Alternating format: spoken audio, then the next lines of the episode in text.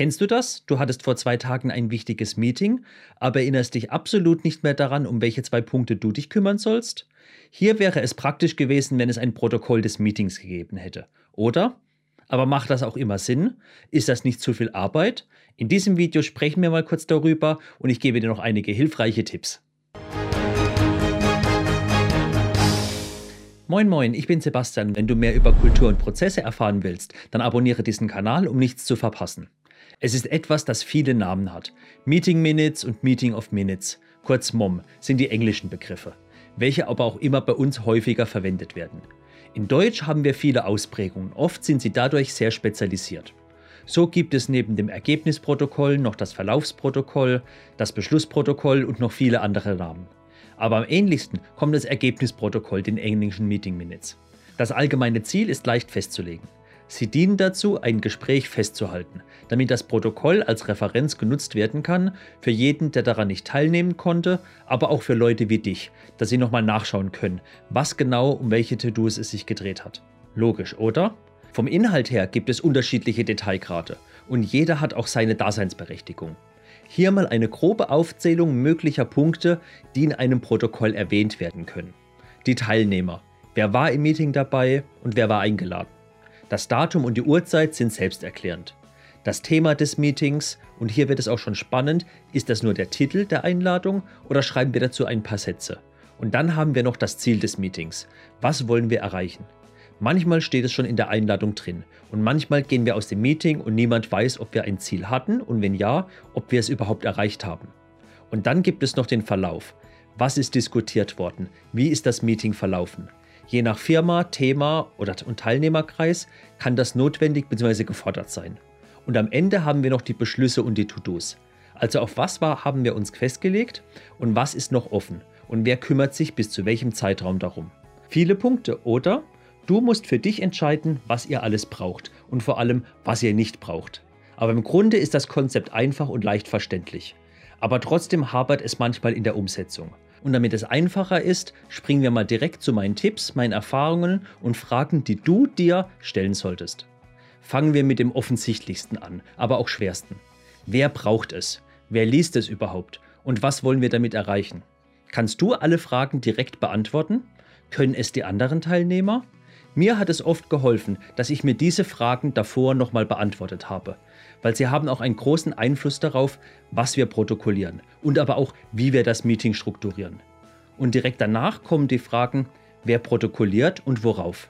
Weil sind wir ehrlich, je ausführlicher das Protokoll ist, desto komplizierter das Thema, desto weniger kann der Protokollant am Meeting teilnehmen, da er voll damit beschäftigt ist, sich Notizen zu machen. Und worauf macht er sie? Im Regelfall ist die Entscheidung zwischen Notizheft und Laptop zu treffen. Aber beide haben ihre Vor- und Nachteile. Der Laptop hat den großen Vorteil, dass ich es gleich digital habe und auch nicht das Problem habe, dass ich meine eigene Schrift nicht mehr lesen kann. Der Nachteil ist aber, dass die wenigstens von uns blind auf der Tastatur tippen können. Wer hatte noch Maschinenschreiben in der Schule? Man muss immer wieder draufschauen. Und sei es nur, weil die Autokorrektur uns manchmal ärgert. Und beim Notizheft haben wir wie eben schon gesagt das Problem, dass manchmal unsere Schrift einfach nicht mehr richtig lesbar ist, beziehungsweise wir müssen es auch danach auch noch digitalisieren. Der große Vorteil sehe ich aber in der Handroutine, der Gewohnheit. Ich kann blind auf meinem Blog was schreiben. Ich weiß, dass keine Autokorrektur mich ärgert. Ich muss meinen Fokus nicht auf den Blog richten. Ich kann die Leute anschauen, besser zuhören und einfach meine Hand ihre Arbeit machen lassen. Und bevor wir zu weiteren Tipps und Gefahren kommen, noch ein paar kurze Punkte, an die man denken sollte. Gab es im Meeting Zeichnungen am Whiteboard? Wenn ja, unbedingt ein Foto machen und ab damit ins Protokoll, weil, wenn sie wichtig sind. Nicht pauschal, weil unwichtige Notizen am Whiteboard braucht niemand das Gekrakel. Und nach dem Meeting das Protokoll auch zeitnah fertigstellen. Je länger es rumliegt, desto weniger erinnert man sich selbst an alles, was man, noch, was man nicht notiert hatte. Und überleg dir, wie ausführlich es sein soll. Wenn du planst, ein TLDR, also ein Too Long Didn't Read zu schreiben, also eine Kurzzusammenfassung des Protokolls, würde ich mich fragen, brauche ich dann überhaupt noch das ausführliche Protokoll, wenn eh jeder nur diese Kurzzusammenfassung dieses Too Long Didn't Read überhaupt liest? Erinnere dich an die initialen Fragen. Wer braucht es, wer liest es und für was brauchen wir es?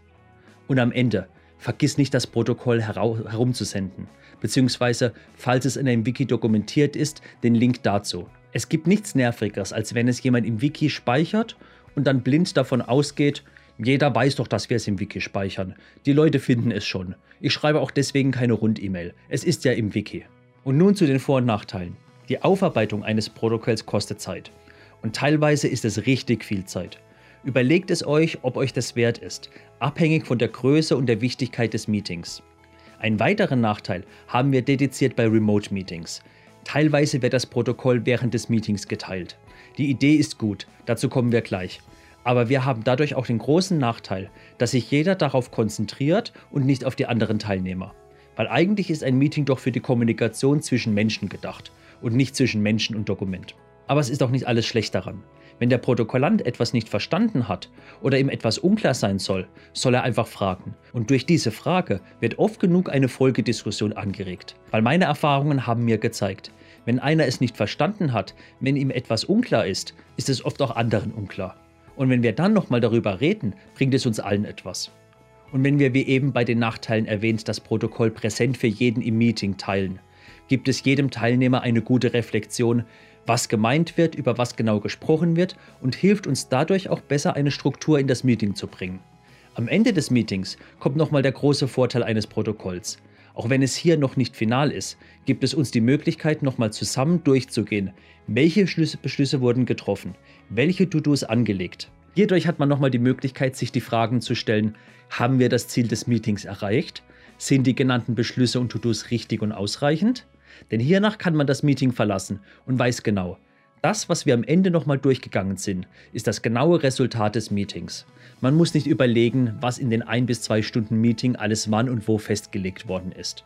Und wenn wir gerade bei langen Meetings sind, was ist mit Regelmeetings? Brauchen die auch ein Protokoll? Ist es das gleiche oder haben wir hier andere Regeln? Ein Regelmeeting wird auch oft Surefix genannt. In meinem anderen Video bin ich darauf eingegangen. Schau es dir unbedingt mal an. Und hat mein Video dir gefallen, dann würde ich mich über einen Daumen nach oben freuen und abonniere meinen Kanal, damit du mehr über Kultur und Prozesse erfährst und nichts verpasst.